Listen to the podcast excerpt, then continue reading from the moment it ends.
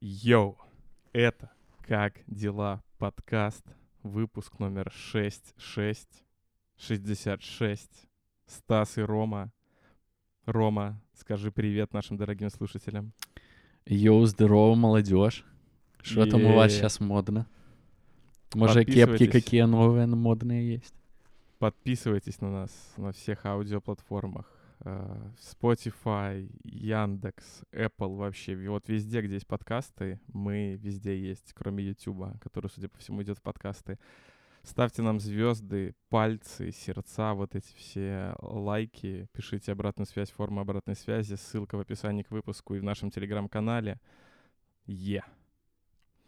Чё, как дела, Роман? Хорошо. Э, так, я прошел Хогвартс. э, у меня закончилась подписка на Яндексе, поэтому я в поисках нового музыкального сервиса, которым э, я могу пользоваться в Польше, потому что эм, ну, я как бы могу продлевать подписку Яндекса, просто здесь мои плейлисты скукожились примерно в 10-15 раз, потому что права они на всю музыку распространяются на страны Евросоюза, по всей видимости. Вот, я пока переехал в YouTube музыку. Неожиданный выбор, понимаю, э, потому что там есть премиум.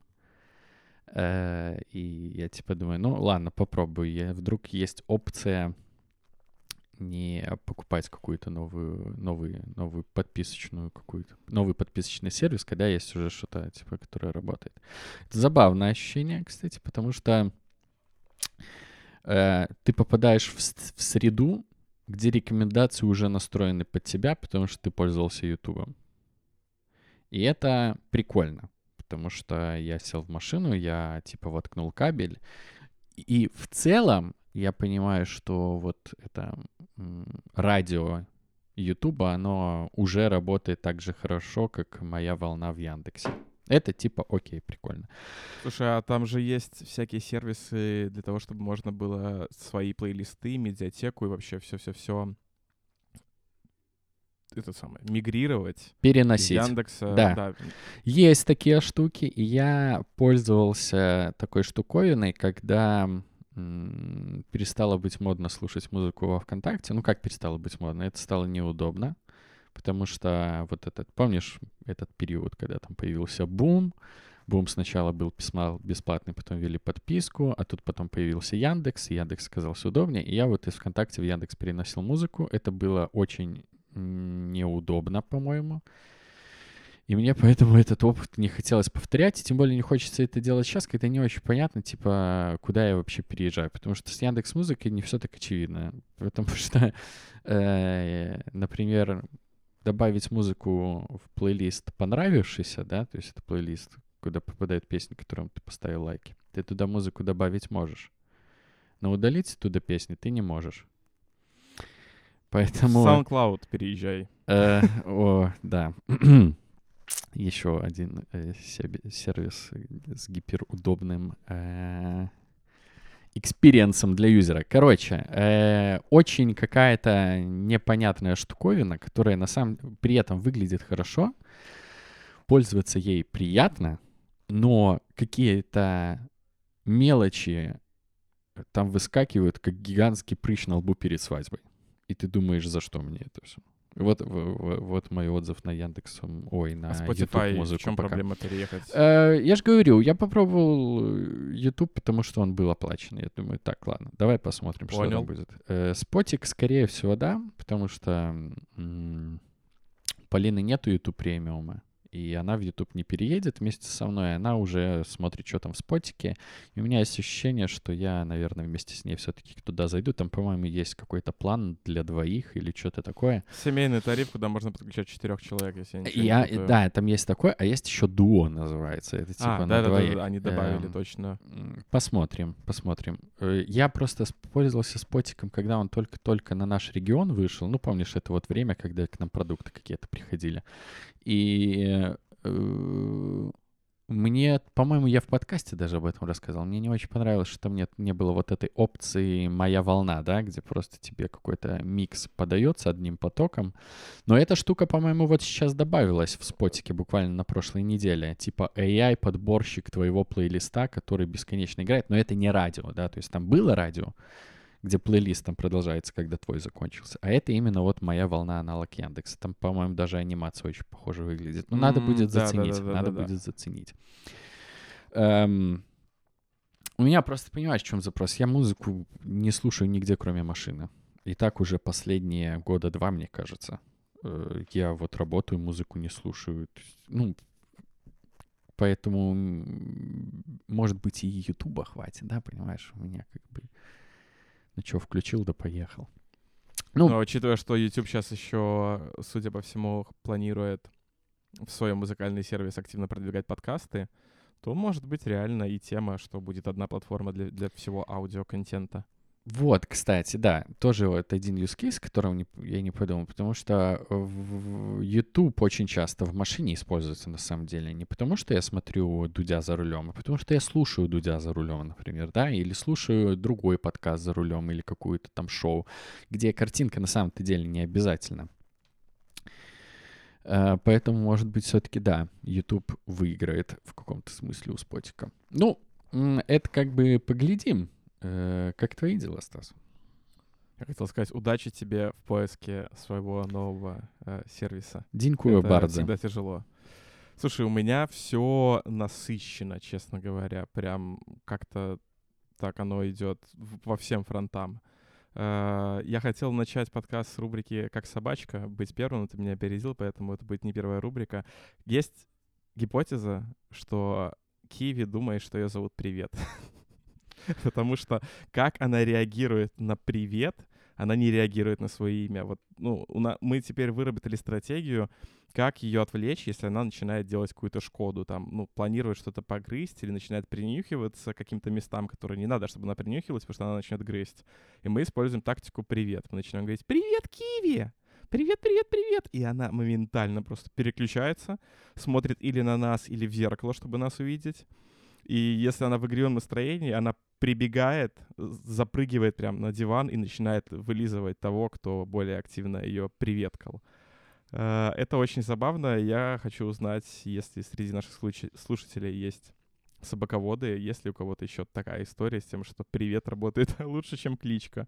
Потому что я пока такого не видел и не слышал. Иди гулять, ой, э, или просто гулять, я знаю, что работает вообще у всех. Mm. Ну, я когда прихожу там к Мише или, господи, у кого там еще была собака, то есть гулять — это всегда триггер для э, вот этого вот хвоста, который начинает как миксер работать, и все, типа, да, да, я, я слышу. Слушай, пойдем, пойдем, она пойдем. у нас не на гулять реагирует, а когда я начинаю стучать, типа... По, по лицу?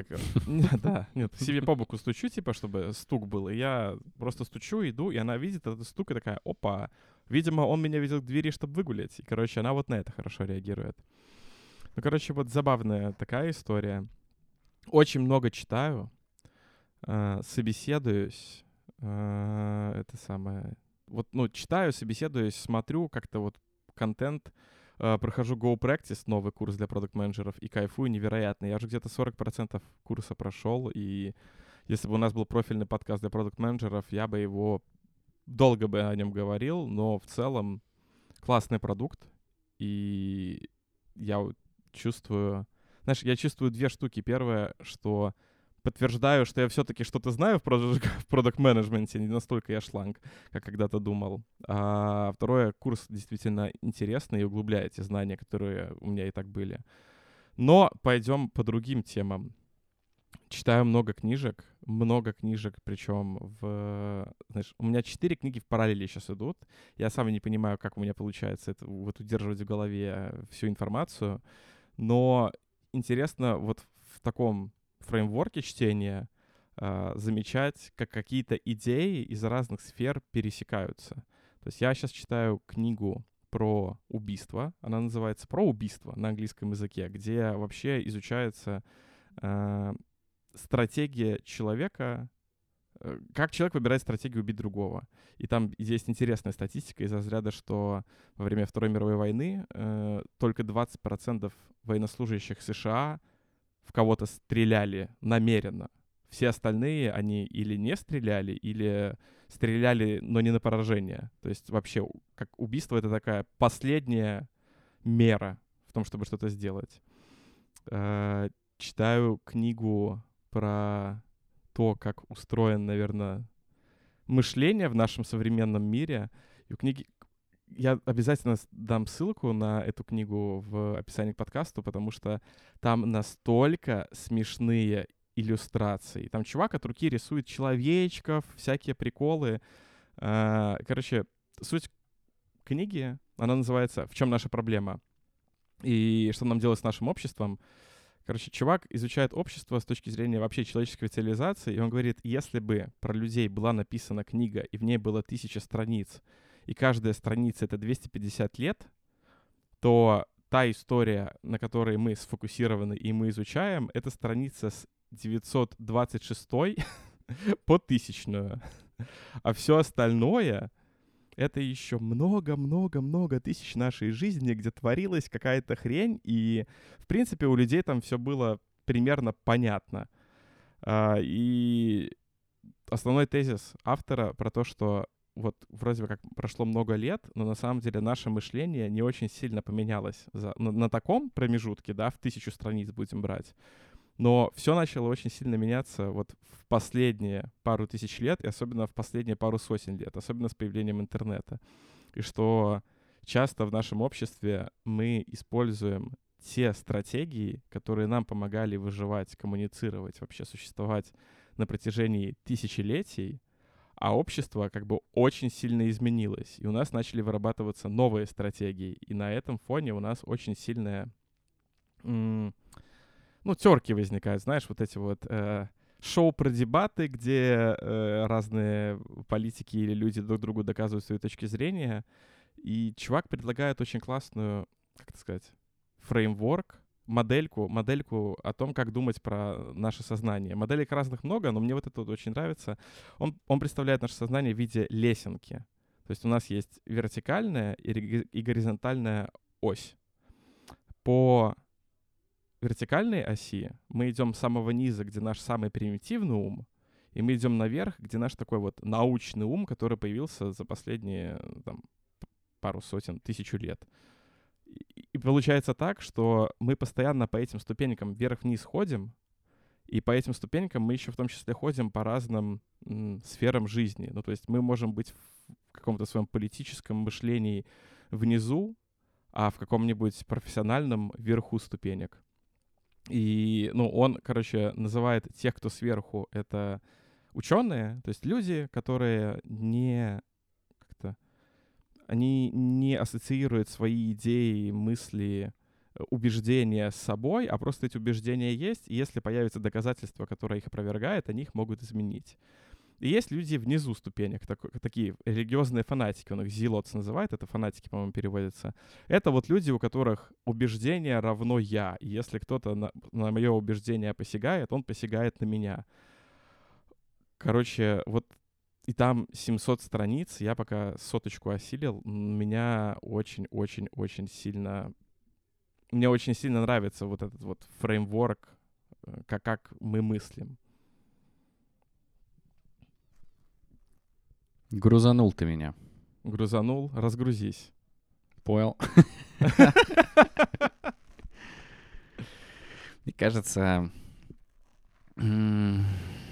я подожди, э, вот уточняющий вопрос. Я, я э, один момент не понял. Типа мышление все-таки сильно изменилось.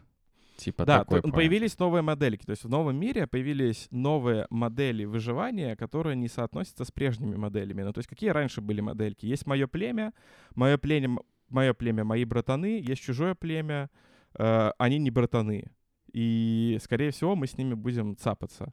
А в современном обществе, особенно с появлением интернета, вот это появилось очень много разных обществ, и при этом одни люди за счет того, что читают там книги, общаются с людьми, такие, ну, open-minded, короче, открыты ко всему, им удается э, дипломатично решать вопросы.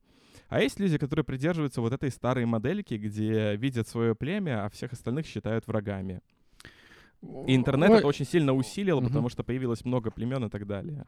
Очень интересно, вот ты сказал. Даже я бы осмелился здесь какие-то выводы сделать, но не буду. Э, Потому что, ну, э, давайте сами, ребята, тут грабли острые, на них легко наступить. Все, все так. Ну, то есть он, он, вот он классно описывает, что наш примитивный ум — это тот ум, который видит пачку Skittles и хочет ее сожрать всю, потому что это энергия, и ее нужно вточить. И есть наш вот на верхнем уровне этот научный ум, который, братан, съесть пачку Skittles тебе это, ну, это нехорошо для твоего здоровья, может быть, не надо. А, а- а на уровнях посередине, то есть есть еще второй и третий уровень, там просто, скажем так, один ум чуть больше доминирует над другим, но все равно они еще сосуществуют. А на последнем, самом нижнем уровне наш примитивно берет, короче говоря, камень в руки и идет ломать людей. Но на самом деле есть много разных вот этих вот э, моделек. Э, есть Дэниел Канеман, который писал про «Думай медленно, решай быстро» или там, да, по-моему, так.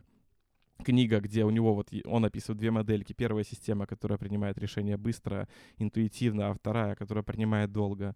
Есть э, знаменитый братишка Джеффри Безос, который говорит, что решение нужно делить на э, как-то reversible, reversible, короче, которые можно м- можно отменить и которые нельзя отменить. И в зависимости от того, какое тебе нужно принять решение, тебе нужно больше данных. Потому что если решение можно принять, а потом вернуться обратно, ну, принимай их быстро, а если ты вот сейчас это решение примешь и назад пути нет, то нужно затратить время. Вот такая вот фигня. Но я, я прикреплю просто, я в описании прикреплю ссылку. Челик, короче, к этой книге, э, если я правильно помню, в открытый доступ добавил все изображения. Там изображение просто супер кек. То есть там есть вот э, картинка, что будет, если человека, который вот жил тысячи, тысячи, тысячи лет назад, э, его кинуть, например, в средневековье, и для него это будет «Вау, как вы классно живете». Если его кинуть в наше время, он, у него мозг взорвется, короче, ну, черепная коробка разрывается, и он просто не вывезет от того, насколько все хорошо по сравнению с тем, где он существует. А для нас, а, а самое смешное, что для нас, если нас кинуть назад, мы как бы туда вернемся и такие, ну, я могу с этим справиться. То есть нам привыкнуть будет гораздо проще, э, чем, чем этим людям. Эм, Да, стопудово. Абсолютно с тобой согласен. Я как человек, который изучил на Ютубе гигантское количество видео, где индусы строят из грязи и палок э, дворцы с бассейнами, э, могу сказать, что э, так- такой опыт путешествия в прошлом был бы как минимум интересен. Я сейчас, кстати, там один тип, австралиец, у него канал Pri- Primitive Technology называется. Он, короче, уже, знаешь, на какой стадии? Он добывает металл. Вау. Да. Он, короче... Мне кажется, что все индусы у него посмотрели вот эту идею создания там э, чего-либо примитивными технологиями, да, то есть из говна и палок. Э, И вот он дошел до момента, где вот он обрабатывает... э, Ну, это нельзя железной рудой назвать. Он, короче, собирает вот эту оранжевую грязьку и вытапливает оттуда маленькие-маленькие такие крохи э, железа. И вот он совсем недавно сделал нож. Очень Вот. клево смотреть. Он, он ничего не говорит, просто молча показывает, как это все делается на фоне шума природы. И есть субтитры. То есть он и инструкции в целом тебе дает, просто не разговаривает.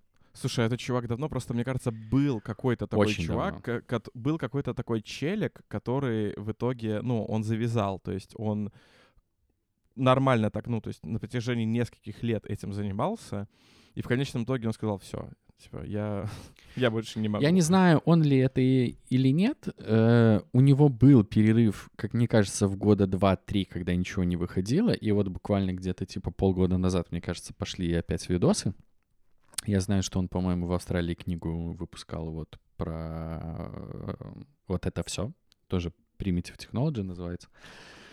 Ну, очень прикольно. То есть Э, местами ты прям удивляешься, сколько всего можно сделать с помощью палки и какого-то э, жгута из лианы. Я помню там выпуск, где он сделал дрель. Э, я немножечко охерел. Э, ну, ты не ожидаешь, что человек может сделать дрель. Ну, понятно, что это не дрель, которой ты сверлишь стены дома, и она от розетки работает. Но как устройство, которое помогает тебе быстро просверлить в чем-то отверстие, оно свою функцию выполняет. И это, конечно, ну я был э, в, ахе... в... Не хочу матное слово В высшей говорить. форме удивления. Ой, я был просто впечатлен невероятно. Такие, такие вот штуки. Слушай, Э, на эту тему вот этой книги есть еще одна книга, которую, ну, в оригинале она 720 страниц, но она написана так плохо, что я нашел ее в, сокращ... в сокращении, и она читается гораздо лучше. То есть она, она в полном в полном виде это тысяча страниц, в сокращенном 250, и просто в этой тысяче страниц столько, сколько воды столько, сколько в дипломе среднестатистического студента. Поэтому я, короче, нашел ее в сокращении, и книга называется «Лестница в небо». Она про то, как устроена власть. И вот в контексте вот этой книги, где у нас есть ступеньки, где у нас есть наш примитивный ум, который решает вопросы из разряда «если у меня есть сила, то я этой силой и заберу», а э, выше там научный ум решает вопросы. Я буду решать вопросы так, чтобы никому не навредить и дипломатически. И вот эта вот книга, она описывает устройство власти, и знаешь, там один из ключевых тезисов, что нас всех обманули, когда сказали, что власть это плохо и грязно, и не нужно стремиться к власти, оставьте это людям, которые понимают. И он этот миф развенчивает на протяжении своей книги. И очень просто вот эту, знаешь, вот эти две книги как-то совокупить, да, и как м, точки зрения соотносятся, что вот он местами про власть говорит с точки зрения вот именно вот этого подхода, э, где-то надо ломать черепа, а где-то все-таки надо нормально договариваться и быть хитрее, и пользоваться благами нашего э, мозга нынешнего, а не прежнего, тогда много лет назад. С последним утверждением согласен полностью. Очень хочу жить в этом мире. Э, Полным удовольствия, свежемолотого кофе и ананасов. Э, Не знаю, у тебя вот какое представление о рае, Стас? А рая? Мгм. С каким вкусом у тебя ассоциируется рай? У меня с Баунти. ананасами. У тебя Райское А, наслаждение. Вот, вот, кстати, да. Вы сделали нам установочку в мозги. Прикольно. Но. Да, это правда.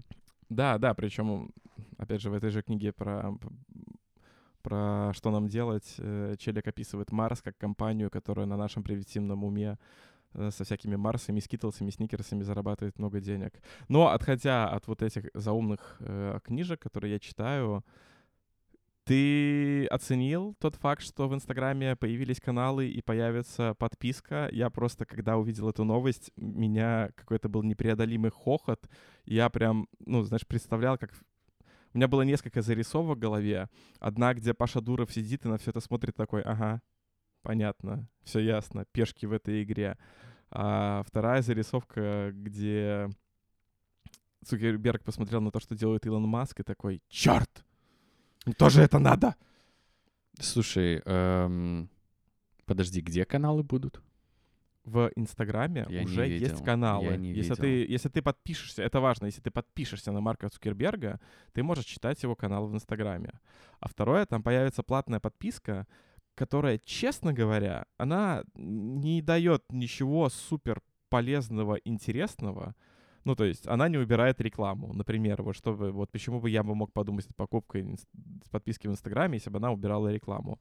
Но она там дает какие-то штуки из разряда ты подтвердишь свою личность э, с паспортом, и твои сообщения будут выше в комментариях, э, у тебя будет выделенная поддержка, которая будет удалять твоих фейков. Короче, там какие-то такие вот сомнительные вещи, за которые... А, а зачем мне за это, короче говоря, платить? Ну, Непонятно. лоховской мув какой-то.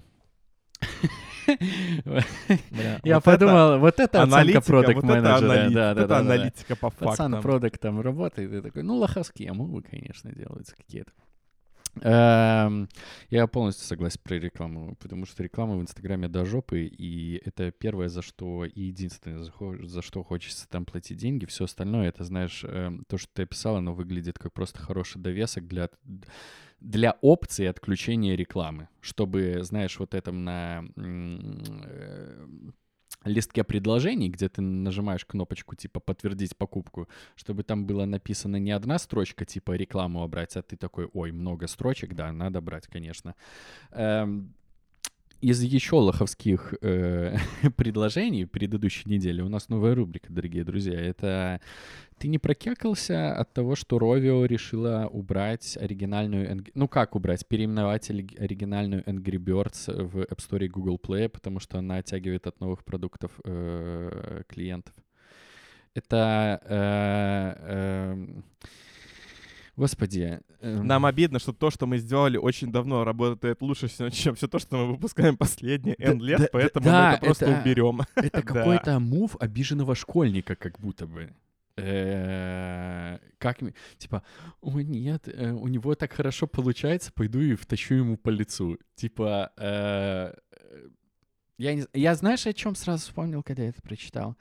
Я вспомнил про Subway Surfer приложуха, которая до сих пор бесплатная, которая очень элегантно добавила туда рекламную монетизацию и зашибает гигантские бабки настолько хорошо до сих пор, что она все еще рекламится на меня в ТикТоке.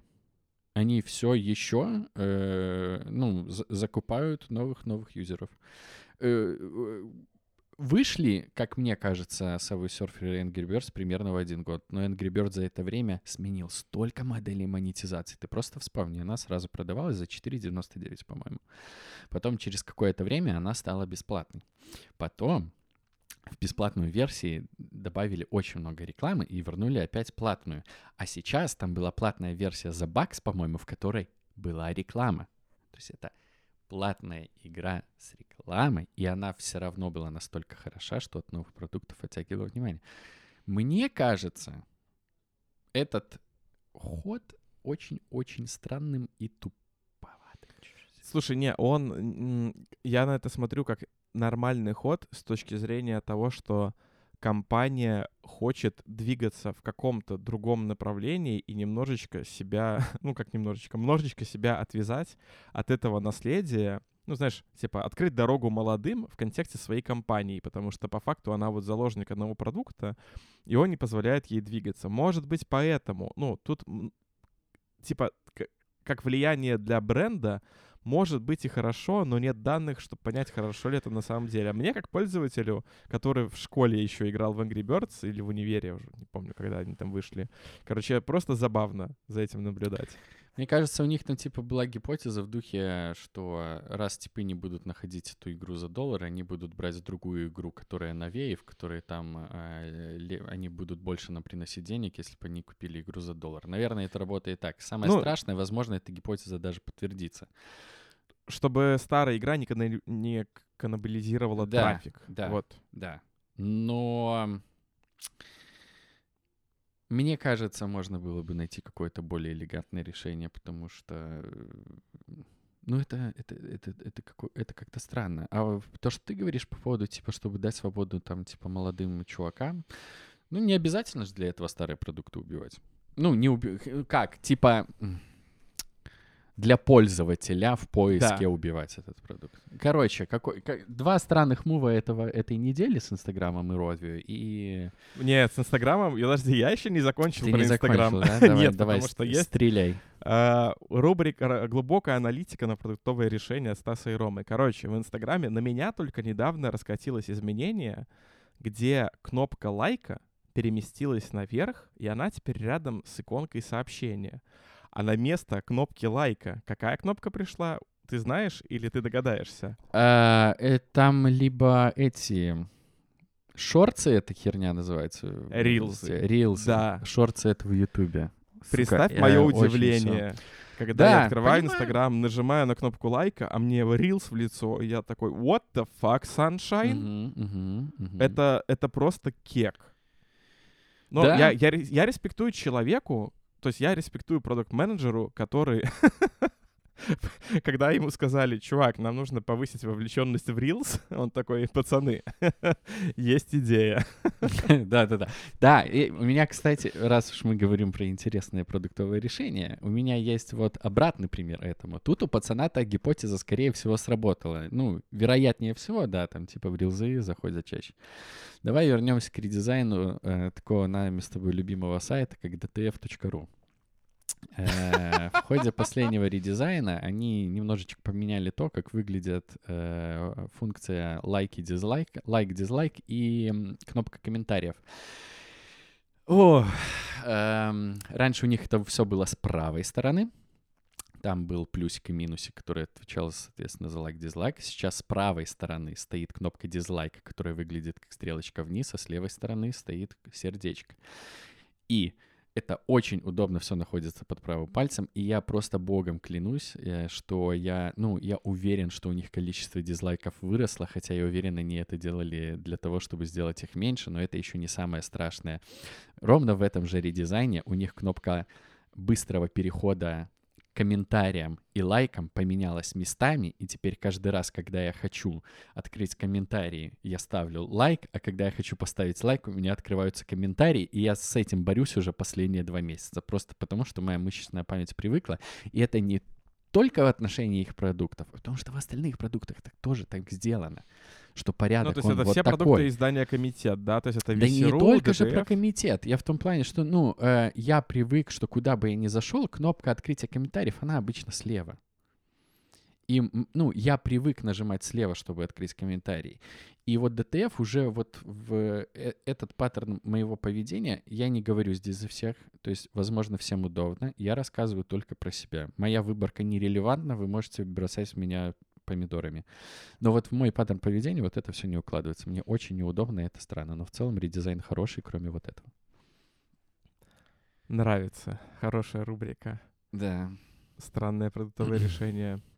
А, на тему насыщенности еще, так как сейчас Педро Паскаль захватил ТикТок официально, э, Марго сконвертировала меня пересмотреть «Наркос». То есть я «Наркос»-то смотрел первый сезон на выходе, и он мне тогда не понравился, и я такой сначала, блин, может, не надо, но потом подумал, ладно, дадим шанс, и, короче говоря, мы пропали на пару дней, и просто в запой смотрели вот два сезона «Наркос», которые про Пабло, и сейчас смотрим третий сезон, который про Кали Картель, который стал главным после того, как Пабло застрелили, и я хочу сказать, что если нас слушают люди, которым я говорил, что «Наркос» плохой сериал, он лучше... Э, версия Стас 2023 года официально говорит, что «Наркос» хороший сериал и лучше, чем я думал тогда, в 2015 году, и все годы до этого.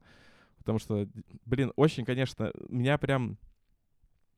Я где-то даже восторгался тому, как он флексил. То есть, если откинуть ту часть, где он перебил тысячу людей, там восторгаться нечему то вообще та часть, как наркокартели, я не знаю, строили дома, продумывали пути побега, вообще налаживали бизнес свой, немножечко нелегальный, но тем не менее, он ну, Занимались заслуживает уважения. Э, да, да. Так это назовем. Заслуживает уважения. Причем, блин, там, там ведь я, короче, для себя подметил одну забавную штуку, что... Ты смотрел «Наркос» или нет? Нет, я вот хотел сказать, я долгое время думал, что «Наркос» и «Клан Сопрано» — это один и тот же сериал, я, потому что я не смотрел ни то и не то, и э, «Наркос» недавно когда-то выходил? Он выходил в пятнадцатом году первый сезон, в семнадцатом году второй сезон, в девятнадцатом году третий сезон, по-моему, Ну, так. относительно сюжет. Не, короче, вообще мимо меня все это прошло. И... Эм, но, да, ТикТок-мания по Педро Паскалю, возможно, приведет меня к тому, что я это Там... посмотрю просто вот в этой истории, как бы, это не спойлер. Уважаемые слушатели, Пабло Эскобар умрет в этом сериале. Простите, если для кого-то это спойлер. Но там просто забавная такая тема, что, то есть он начинал всю эту свою штуку э, бандитскую со своим, у него был партнер, его кузен. То есть это не брат, а как это, двоюродный, наверное, брат. Ну, Двоюродный, кузен. да. Они начинали вместе, и в контексте сериала и, может быть, в реальности тоже так показано, что в тот момент, когда устранили его кузена слэш партнера, то есть вторую голову отсекли, все пошло вообще стремительно не туда. И у меня это прямо откликнулось тем, что говорят про создание стартапов и создание бизнесов. Статистика показывает, что на первом месте лучше всего перформят компании, у которых два основателя. А дальше уже идет, э, то есть ниже местами идет, когда один основатель, когда четыре основателя и когда три основателя, что-то такое. И, или, короче, вот когда ты один основываешь бизнес, оно то ли на втором, то ли на четвертом месте. Но по статистике пока что лучше всего успешные бизнесы строят в паре. А, и вот забавно, как вот даже в этой истории вот есть вот это вот пересечение с тем, что как только эта пара распалась столь грустным путем, то и бизнес тоже пошел не туда. Легко поверю. Э, у нас подкаст как бизнес-проект тоже э, может существовать только вдвоем. Не потому, что мы друг с другом разговариваем, а потому что э, я абсолютно терпеть не могу писать описание и все остальное, что у тебя хорошо получается. А я делаю монтаж, а, а ты не можешь делать монтаж, и вот-вот происходит какая-то квинтэссенция, как в сериале «Вич». У меня есть какое-то сильное нежелание этим заниматься, да. Я, не могу, не, я бы не сказал, что я не могу это делать. Э, если бы, наверное, приспичило, я бы смог, но пока у меня есть сильное нежелание, я рад, что мы друг друга вот так вот, да. нежно дополняем, как инь и янь. Вот, да. Окей. Окей, Станислав, я вас понял. А если у вас что-то еще про наркос добавить? Хороший сериал. Э, я не уверен, что мы будем смотреть. Там же ну, есть вселенная Наркос, давай так назовем. То есть после того, как вышло три сезона, которые рассказывали про Пабло Эскобара, а затем про картель Кали, который пришел, ну, скажем так, на место, стал на первое место среди всех картелей. Там есть еще э, второй, э, второе ответвление под названием Наркос Мексика. Тоже три сезона по 10 серий. Но там нет Педро Паскаля, поэтому вряд ли мы туда окунемся. Но я рад вообще. Ну, у меня эти тиктоки с Педро Паскалем, они... Я, я слышу эту песню «Sexy Lady», и все, я сразу знаю, что в этом тиктоке происходит. Стоит мне просто услышать эту песенку. Все хорошее. Я «Криминальное чтиво» посмотрел, кстати. В первый, первый раз? раз да. Вау. И э, да простят меня любители Тарантино, но я, когда смотрел «Криминальное чтиво», я испытывал абсолютно те же эмоции, которые я испытывал, когда я смотрел «Однажды в Голливуде». Какое-то длинное кино, в котором э, ничего не происходит. Подожди, а как же сцена с Сэмюэл Джексоном где они допрашивают чувачка.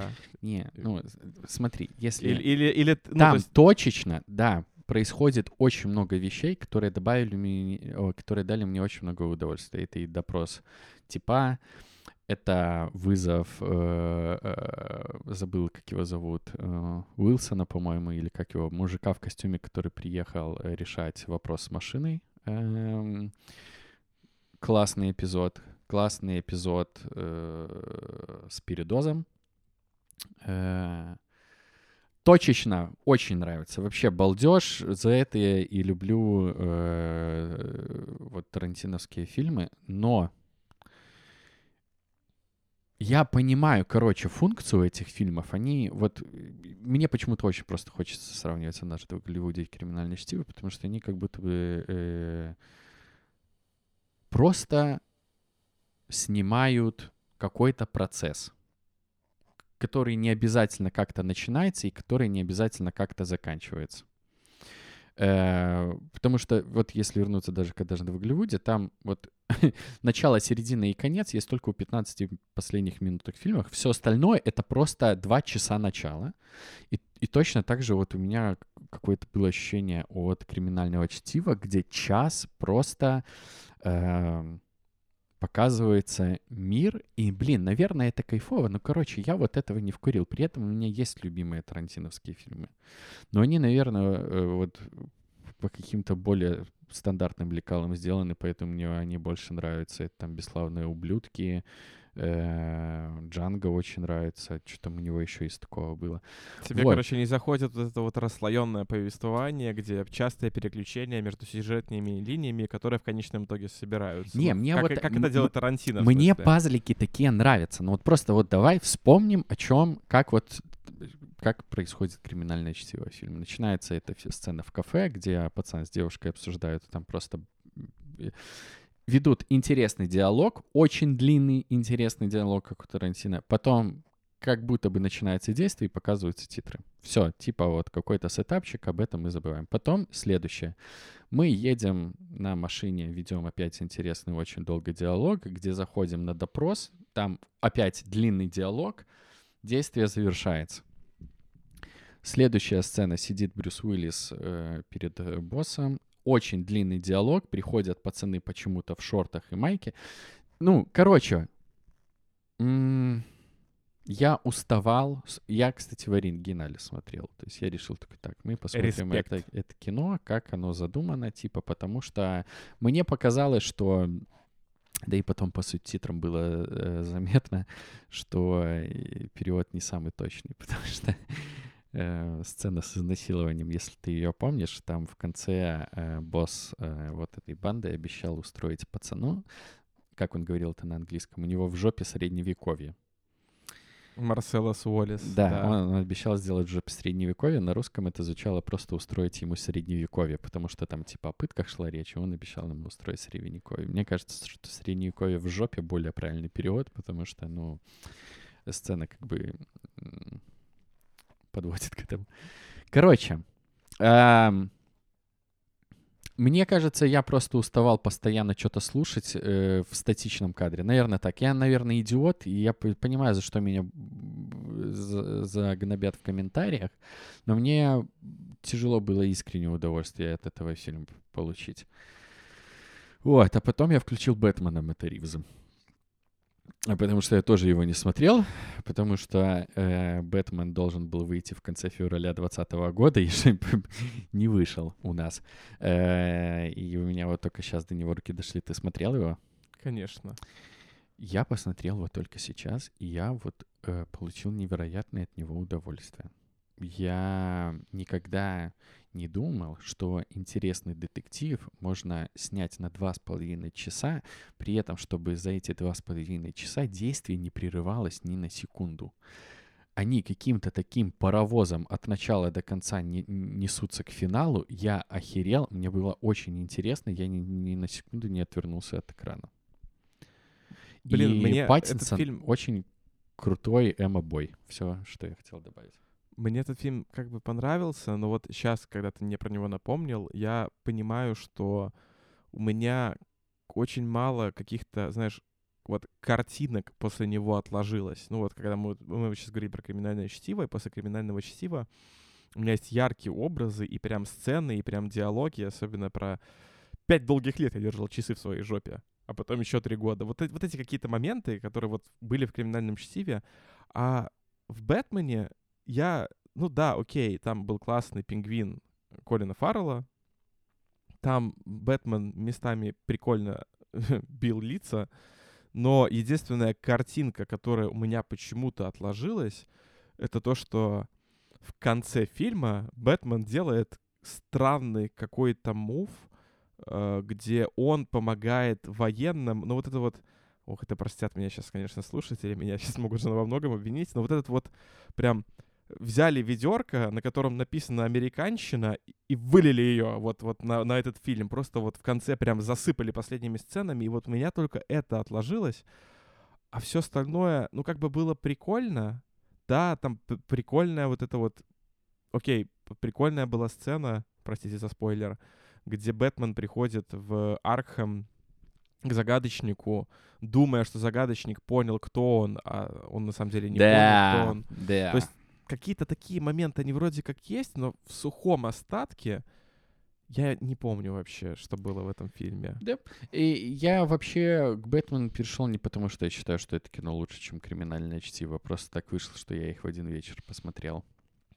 Э, На Э, тему криминального чтива я просто хотел добавить, что, может быть, когда-нибудь тебе, как и мне, понравится. Знаешь, может быть, возникнет ситуация, где, где тебе придется пересмотреть криминальное чтиво, или ты захочешь пересмотреть криминальное чтиво, и оно тебе понравится, как мне вот сейчас понравился Наркос, например.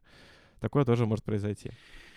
Да, возможно, так и будет. Ну, э, я согласен с тем, что там очень много запоминающих сцен, и они крутые, и они веселые. Я много раз смеялся. Особенно я э, ржал и перематывал на момент, когда в пацанов не попали. И у них э, за стеной отверстие, ой, за спинами отверстия в стенах от пуль. Это кек и ржал как конь. Эм, я просто, видимо, не понял. Как не понял однажды в Голливуде. Возможно, когда-то пойму. Не понял, но пойму. Да. Потому что для меня однажды в Голливуде, он, знаешь, он был как альбом Гуфа дома. Это просто слепок э, десятилетия про наркотики и что-то там еще. Ну, так этот фильм так и есть. Это вот слепок той эпохи. Да, да, да, да, да. И, наверное, потому что я вот никто и никто эпохи никак не касался, не относился, мне тяжело ее смаковать, потому что я помню, когда однажды в Голливуде выходили рецензии на нее, там очень много кто писал, типа, боже, там вот этот Лос-Анджелес, они же в Лос-Анджелесе, по-моему, Лос-Анджелес, он прям как будто вот от, с фотографии вышел. Боже, я так люблю наблюдать за вот каждой сценой этого фильма, когда там Брэд Питт просто на машине по городу едет пять минут. Ладно. Эм продолжим нашу рубрику «Глубокая аналитика». У нас сегодня глубокая аналитика на все. А, я, когда... когда я ходил на прогулку отслушать выпуск, который еще не вышел, наш с тобой, дорогие слушатели, есть выпуск, который не вышел. Я же тогда заходил в мяту с мыслями, что я сяду, отслушаю, ну, все будет хорошо, и я его сразу же выпущу. Да, то есть сяду, покурю, смон... э, сделаю описание и раскину. Э, но выпуск в итоге не получился пока что, поэтому я просто посидел, позанимался своими делами. И вот что произошло в Мяте. Меня есть один человек, который, наверное, не слушает нас подкаст, и меня бы захейтил за это обсуждение, потому что оно душное, рубрика душно. Короче, я прихожу, как всегда, в кальянную, что я заказываю? Я заказываю кальян, если есть чай, чай, и водичку. И в моей картине мира вода уже не стоит денег. Ну, то есть просто стакан воды, особенно в кальянной, не может он стоить каких-то денег. Это сопутствующее к вот этому времяпрепровождению, потому что без воды, скорее всего, пасть высохнет, и ты недов... ну, я бы недовольно ушел там через 10-15 минут, поэтому нужно постоянно пить водичку. И когда я первый раз заказал воду, молодой, видимо, новый парень-официант сходил, я видел фильтр налил, кинул лимон, лед, я такой, супер, бомба, ничего себе. В этом заведении еще так можно. Но когда я выпил свой стакан воды и попросил молодого человека мне его обновить, ко мне подошла более опытная официантка. Это я по фартуку, наверное, определил. Ну, у меня, моя гипотеза, что она дольше работает. И она меня решила так обрезать, типа, молодой человек, а у нас заведение водоплатное. Я такой, да? А почему тогда вот принесли бесплатно? Говорит, ну, вот так, короче, вышло. Вот принесли, а второй раз не принесем. Я такой, угу. хорошо. То есть я правильно понимаю, что если бы в вашем заведении я взял только кальян, и вот я бы сидел с кальяном, у меня во рту все пересохло и была пустыня Сахара, вы бы мне не дали воды, если бы я ее не купил за деньги. И она такая, ну да, получается так. У меня в этот момент вот с уровня предоставленного сервиса жопа улетела куда-то, знаешь, на вот этих вот углях, которые от кальяна, она улетела вверх. Но я решил, что ладно, я все-таки настолько сильно хочу воду, что я ее закажу, но, но я буду об этом теперь везде рассказывать, чтобы как-то выместить свое недовольство. а самое смешное, что мне недавно Кристина э, переслала сообщение с канала Мерзкий Кокобай, где написано, что в этой же мяте появилась опция купить супер ультра люкс кальян, где вместо этой самой колбы, колба же называется, куда да. воду заливают, да. где колба не стеклянная, а она из, сделана из льда ручной работы, э, который постоянно ее охлаждает, и стоит такое удовольствие 165 рублей. И Кристина а без минета? Извините, я знаю, что это популярная шутка, я ее буду часто использовать к дорогим вещам. Да. На, на- на что Кристина ответила, интересно, а к такому кальяну вода бесплатная или тоже за 8 рублей? Лизать. Э, ну, э, да, да, Стас, я понимаю. Причем, знаешь, еще тут э, отягощающее обстоятельство есть, что это кальянное. Я еще готов как-то простить какому-то просто заведению, да, где с едой и там вода за деньги. Допустим, окей. Ну, так они себя позиционируют. Ну, типа, Но когда- шаурмичная, из, вот шаурмичная, ты не ешь просто шаурму, ты там пьешь колу или там Да, холодный чай базару или нет. водичку. Э, я просто какую мысль хотел сказать. Но в кальянной, где ты куришь и тебе хочется запивать, как элемент сервиса, водичка в неограниченном количестве, она как бы должна быть. Как мне кажется. Это как если ты приходишь в коктейльный бар, где, ну, ты, скорее всего, будешь пить несколько коктейлей, а каждому коктейлю, по-хорошему, для организма э, нужен стакан воды. Это вот было бы то же самое, что я пришел бы в коктейльный бал, бар, заказал коктейль, сказал, а можно мне воды? И мне такие, да, 100-500 рублей, будьте добры, за вот эту вот бутылочку особенно чистой, красивой воды. в 8 рублей стекле». за банакву. Ну, там не банаква, там была Ну, какая-то я странная, так, но да. это утрированно дорого. Я не думаю, что 8 рублей там за водичку, ну, что-то там может быть. Короче, да. Кальян, думаю, купить э, себе домой. Эм, не хочу в местные кальянные ходить. э, Ты не нашел душу в этих местах? Нет, ну потому что, э, во-первых, и места какие-то некомфортные для меня, и при этом э, какой-то компании, знаешь, которая со мной может сгонять, особо нету, потому что там, ну, Мишаня небольшой любитель, редко получается, он часто работает. Полина в целом, э, ей в кайф больше дома посидеть, чем... Ну, она не сильно любит кальяны, чтобы, типа, специально ради них куда-то выбираться, поэтому я вот думаю, домой кальянчик завести, плюс сейчас еще потеплеть должно. Я надеюсь, что я... У меня балкон превратится в такой э, полурабочий кабинет на теплое время, где я буду работать и периодически коленчик еще подкуривать. Вот. А может, и вообще не куплю, не знаю. Я вот колен уже сколько не курил. Месяц. Месяц, может, даже какой-то две недели, три. Как-то окей. Эм, Для меня это все равно все еще сейчас способ, ну, у нас сейчас вахтовый метод э, с собакой, и поэтому или я выбираюсь там вечером, или Марго выбирается вечером. Но есть иногда дни, когда я иду погулять, я, я придерживаюсь своего тренда на 10 тысяч шагов в день, и вот во время прогулки я залетаю куда-нибудь, в том числе, чтобы или почитать, накопившиеся ссылочки или книжечки, или попроходить курс, как смена обстановки. То есть я и так на протяжении дня большую часть времени или читаю, или прохожу курс, или смотрю что-нибудь. И когда дома уже, ну, задалбливает сидеть, есть возможность ходить прогуляться и еще и посидеть где-нибудь, вот пользуюсь как средством сменить обстановку, учитывая, что все равно, ну, в Минске, короче говоря, пешком там с- до 40 минут можно до любого интересного мне места дойти. Да, клевенько. Кстати, классная цель по 10 тысяч шагов делать. М. Хочется вот ради вот этой геймификации здорового образа жизни, конечно, часы иметь. Задержи мысль, я сейчас обоссусь, давай хлопнем. Так и Я давай, может, закончим. Ну, уже как я бы... бы еще поговорил минут 10 вот про, про интервальное голодание, про шаги, и уже И тогда бы закончилось. Э, Дорогие друзья, Стас уходит писать.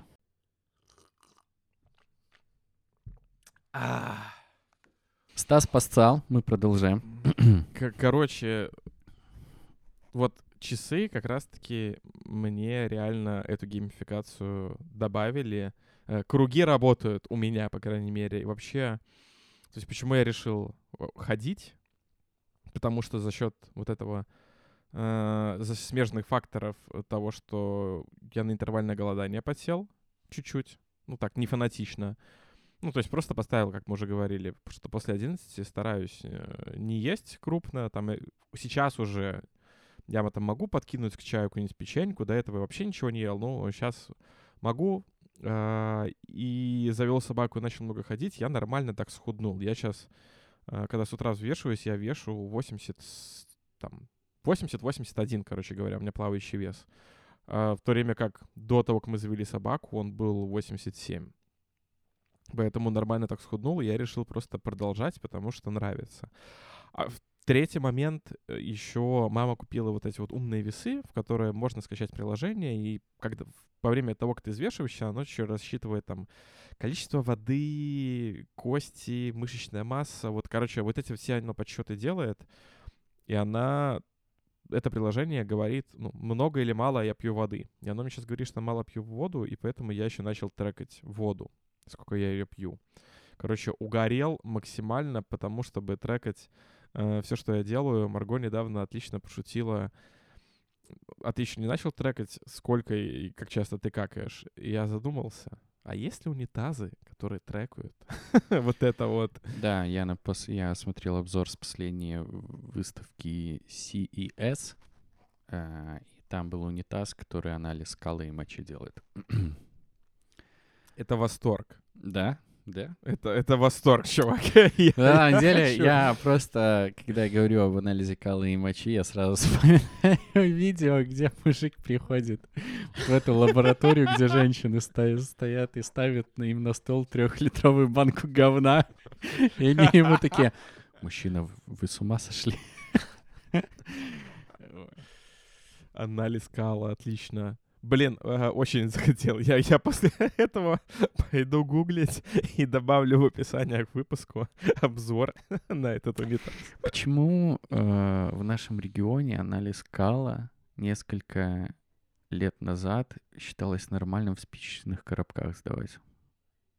Что? Стас, это не было? Я упустил, я Нет? упустил. А, единственное в начале нулевых, и это, ну, блядь, я не знаю, ну, может, в Минске такого не было, но я где-то еще в каких-то, ну, какие-то русские стендаперы об этом рассказывали, что, типа, вот перепутал коробку спичек, не ту сдал, и в итоге дал подкурить говном чуваку. Э, почему, ну, отпишите, пожалуйста, в комментариях, э, сдавали ли вы говно в спичечных коробках. Ты только что Мы проведем опрос. меня, проведем меня с, опрос. у меня с этой процедурой главный, главный любимый кек, который я вот на протяжении своей жизни э, замечал, когда приходил в поликлинику сдать какой-то анализ, это когда кто-то передо мной приносил эти банки и открывал крышку, и, и женщина всегда орала «Закройте крышкой! Вы что творите?» Вот, вот ну, это повторяющаяся картина была. То есть я не могу сказать, что каждый раз, ну, она у меня отложилась, как не единожды такие люди приходили, оставляли такие, а в чем проблема? Неужели мой запах кому-то не нравится? Баночку верните потом, пожалуйста. Как у тебя с интервалкой? Так, ну, вообще успехи есть. Я скинул 5 килограммов. э, 5 килограмм. 5 килограмм. Э, Но вес стоит последние недели 2 или 3. Я предполагаю, потому что у меня очень все-таки сильно плавающий график э, по интервалке. Когда я в прошлый раз сидел на голодании, у меня строго было типа 9.30 я ем, и последний прием пищи 16.00, там типа, ну, максимум 17.00. У меня сейчас сильно плавает просто потому, что я не могу вот под этот интервал подогнать свою работу. Я стараюсь примерно вот держаться в каких-то границах, но получается не всегда. Например, сегодня я поел только в... Сейчас тебе, знаешь, скажу точно. По-моему, где-то в 12 или в час. Эм, в час я поел только в первый раз. И это немножечко ненормально. Вот. И вот мой прием пищи второй и последний, он будет вот только сейчас, и сейчас это вот где-то будет только 19.00. И мне кажется, это очень сильно меня стопорит, потому что я прыгаю от одного к другому, где-то не попадаю в интервал и т.д. Не знаю, что с этим делать. Я буду пока придерживаться тех объемов пищи, которыми, которыми я ем. Неправильное какое-то предложение. И надо больше бы спорта добавить. Я не пошел в зал, моя цель не достигнута. Считайте меня лохом. Не знаю, просто какой-то блокер стоит. Ну, у меня, наверное, силы воли нету на зал все-таки. Это зона свободного ос- осуждения. Если Э. ты решил, что у тебя новая цель в этом году, поставь себе новую цель. Я играю в футбольчик раз в неделю. И я думаю, что еще как минимум один день спорта в неделю стоит добавить. По-хорошему я бы добавил два. Я надеюсь, что когда потеплеет, мы начнем играть в футбол два раза в неделю. И вот что-то на третий заход по спорту я еще придумаю. Может быть, какой-то басик, может быть, все-таки в зал на что-то раз в недельку ходить. Просто, я не знаю, хотя бы там базовые какие-то упражнения делать. Но хочется вот, чтобы три спорта было. Либо, может, какой-нибудь просто сквош докину, что в целом весело, не напряжно, но при этом тоже из тебя пот выбивает. Вот. А футбик, блин, гоняю вообще такой кайф, конечно. Эм. Стадионы, ну, эти как-то площадки лучше, чем в Минске? Или такие же? Э, не, не знаю, не понимаю. Я же только на одной играл. И мы играем Эм, не на искусственной траве, а на паркете, наверное, ну или как это правильно по-футбольному называется. Э, крытый зал. Зал клевый, очень нравится. Э, это не школьный зал, но я так понимаю, что какая-то школа туда иногда приходит заниматься, по-моему, насколько пацаны мне об этом рассказывали. Э, но зал клевый. То есть э, он в зависимости от нужд легко трансформируется там в баскетбол, либо прям одно, одна баскетбольная площадка, либо она там перетягивается тремя разными ну, разграничителями, и у тебя три разные площадки получается. Футбольная, либо это все убирается и становится футбольным полем для мини-футбола. Клево, э, очень качественно раздевалки клевые, душ нормальный. Бесит немного просто, что душ, он работает по принципу кнопки, на которую ты нажимаешь, и вода льется, пока кнопка нажата, и она медленно, знаешь, э, возвращается в состояние. То есть там, типа, ты нажимаешь кнопку, вода льется две минуты и перестает лить. Постоянно ее нажимать надо. Это бесит, но это экономит воду, поэтому окей. Um, ну и в жопе мира находится. Мы вот сейчас потеплее станем, будем играть уже на улице на стадиках. Пацаны говорят, что не будем ничего бронировать, будем приходить просто на уличные площадки и там футбик гонять, потому что они говорят, что они достаточно часто пустые, а если там даже играет какая-то школота, то пацаны просто подходят, говорят, у нас забронировано, и школьники уходят. Ну, окей. Э, посмотрим, короче. Школьный террор какой-то происходит. Да обувь, конечно, футбольную тут кайф покупать. У меня вот какие-то задрипанные бампы, которые мне в Минске обошли 100 рублей, потому что я не хотел покупать какое-то что-то нормальное, хорошее, там, адидасовское или найковское, потому что не был уверен, что буду ходить на футбик часто. А здесь э, я посмотрел цены на Adidas и на Nike. Ну, типа, за те же 100 рубасов я могу купить хорошие оригинальные адики или Nike, чтобы комфортно играть в футбик. При этом но даже по их форме видно, что они намного лучше, чем мои, потому что, мне кажется, они прям очень анатомически правильно сделаны, у меня тут какие-то непонятные лыжи. Вот. Эм... Но, блин, хочется все-таки еще э, килограммов 5 скинуть сверх, потому что, мне кажется, храпа стало меньше по отзывам от Полины, но он все равно есть а это значит, что я похудел точно недостаточно. То есть вот эта граница храпа, она у меня не пройдена. Этот горизонт событий храпа. Мы еще не прошли. Да. Um, uh, that's all from my side. Uh, would you like ну, to say something, Станислав Лазута? Слушай, ну я рад, что у нас с тобой все хорошо, все как-то интересно и не грустно. Угу. Поэтому Наверное, это был «Как дела?» подкаст? Какой да. выпуск? Выпуск 66. У меня такая квартира в Брановичах. Э, выпуск 66. Подписывайтесь, лайки, звездочки, пальцы вверх, колокольчики. Э, форма обратной связи. Пожалуйста, заполните. Можете написать там, как или вы, или вы в спичечный коробок. Э, мы также сделаем дополнительное голосование на эту тему, когда выйдет подкаст. Стас, Рома, очень рады, что вы нас слушаете. Всем спасибо, всем пока.